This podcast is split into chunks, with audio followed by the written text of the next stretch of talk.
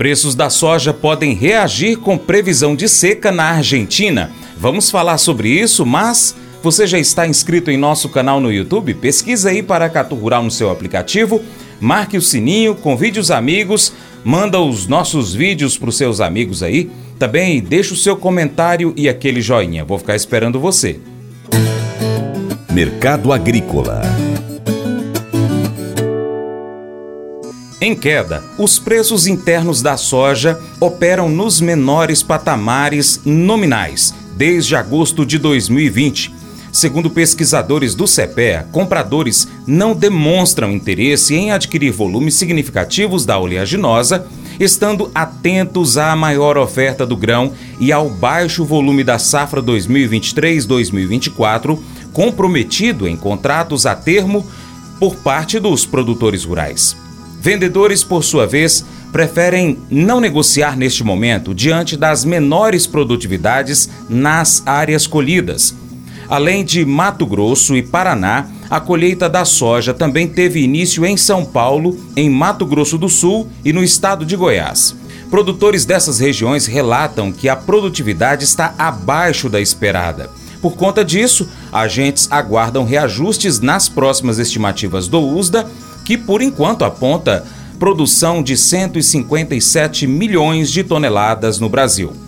Vlamir Brandalize comenta o mercado da soja, com destaque para a estabilização dos preços da soja em Chicago após vários dias com registro de quedas. O principal motivo é a previsão de seca na Argentina para os próximos dias que colocam em risco a produtividade no país, uma vez que as lavouras estão em desenvolvimento. Aqui no Brasil, o momento também é de acomodação após quedas.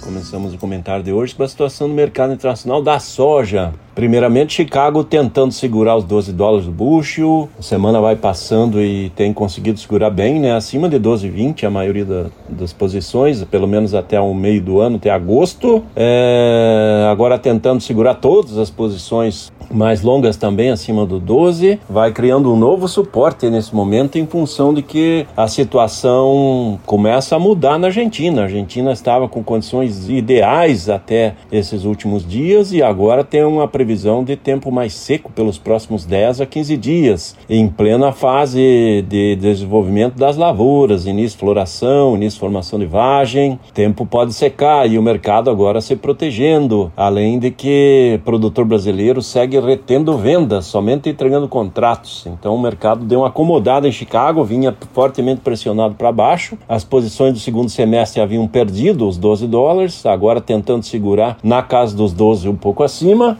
Melhorou um pouquinho o mercado. No mercado interno também as cotações pararam de cair. Também deram uns, uma, uma limitada nas baixas, tanto no balcão como nos portos. Mercado de Porto agora trabalhando de 122, 123 até 127 e as posições de julho, que são as melhores do momento, perto de 130 reais nos portos nesse momento. Então o mercado deu uma acomodada, parou de cair nesse momento e a colheita segue nesse momento. Temos aí a nível de Brasil colheita andando entre 5 e 8% colhido, dependendo dos locais. Colheita mais avançada no Mato Grosso, que foi o mais afetado pelas pela seca nas lavouras do cedo e no restante seguem aí com colheita isolada no Paraná, parte do centro-oeste, algumas áreas do sudeste, mas a colheita efetiva vem aí no, no meio de fevereiro em diante e vai ter muita colheita em março, né? Teve muito plantio com, com atraso devido ao clima, né? Temos os dados da CSEX aí mostrando o ritmo acelerado de exportações de embarques aí da soja. A soja muito perto de bater 2 milhões de toneladas acumuladas nesses primeiros 14 dias do mês de janeiro, 1 milhão 953,3 mil toneladas embarcadas segundo a CSEX.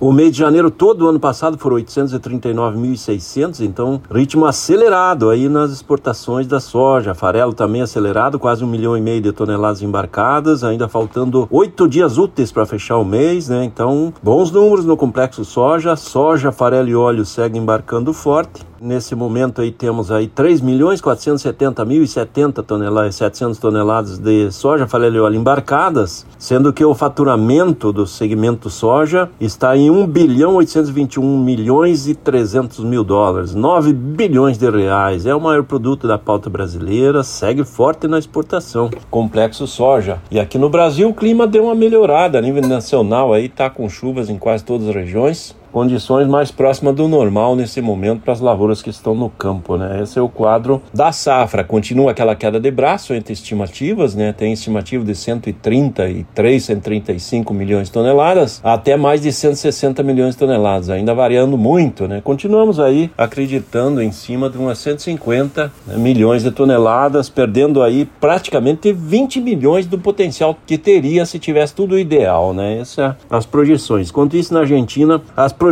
até aqui são de colher 50, 52 milhões de toneladas, mas agora pode mudar o quadro em função do clima se realmente vier aí com tempo seco nas próximas semanas. Pode complicar a vida do produtor por lá. No Paraguai, a colheita ainda está no começo, menos de 10% colhido a nível do país, né? Condições das lavouras muito próximas do normal, freirante a média, né? As lavouras do norte do Paraguai foram as mais afetadas pelo clima, onde que deve ter problemas maiores de produtividade. Enquanto isso, nas regiões regiões aí como Santa Rita, as lavouras estão dentro de uma normalidade e é boa, né? Há uma expectativa que a região de Santa Rita venha colher 4,5 toneladas por hectare na média. Então, por enquanto, é por aí. Depois de dois anos de seca, Paraguai colhendo uma safra normal. O produtor paraguaio reclama dos custos, né? Os custos aí na faixa de 90, 95 dólares por tonelada, né? A menos na soja exportada aí. Paraguai. Esse é o quadro lá nos nossos amigos do Paraguai.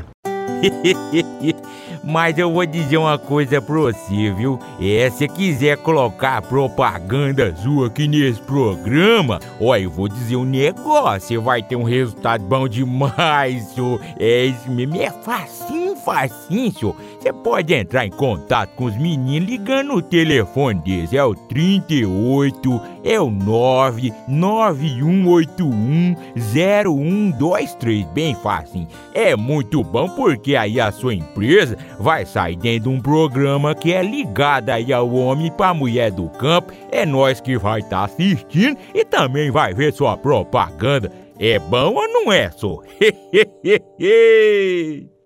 Provavelmente você já teve momentos em que quis desistir. Já começou um livro e desistiu depois de 30 páginas? Já largou um emprego ou um esporte? Você já quis parar de lutar por sua paz e alegria, por estar numa situação difícil? Embora tenhamos momentos em que queremos desistir, é bom saber que Deus nunca desistirá de nós. Isso é o que o apóstolo Paulo quis dizer no versículo 6 do capítulo 1 de Filipenses. Estou convencido de que aquele que começou a boa obra em vocês há de completá-la até o dia de Cristo Jesus. Não desmorone diante dos obstáculos. Deus vai te sustentar e te carregar.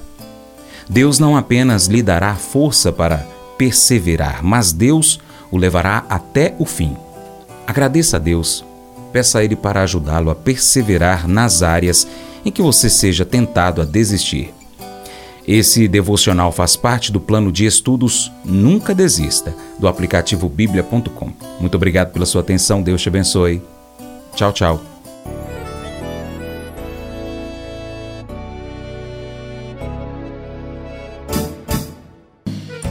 Acordo de manhã para prosear no mundo do campo, as notícias escutar. Vem com a gente em toda a região com o seu programa Paracatu Rural. Tem notícias, informação e o mais importante, sua participação. Programa Paracatu Rural. Programa Paracatu Rural.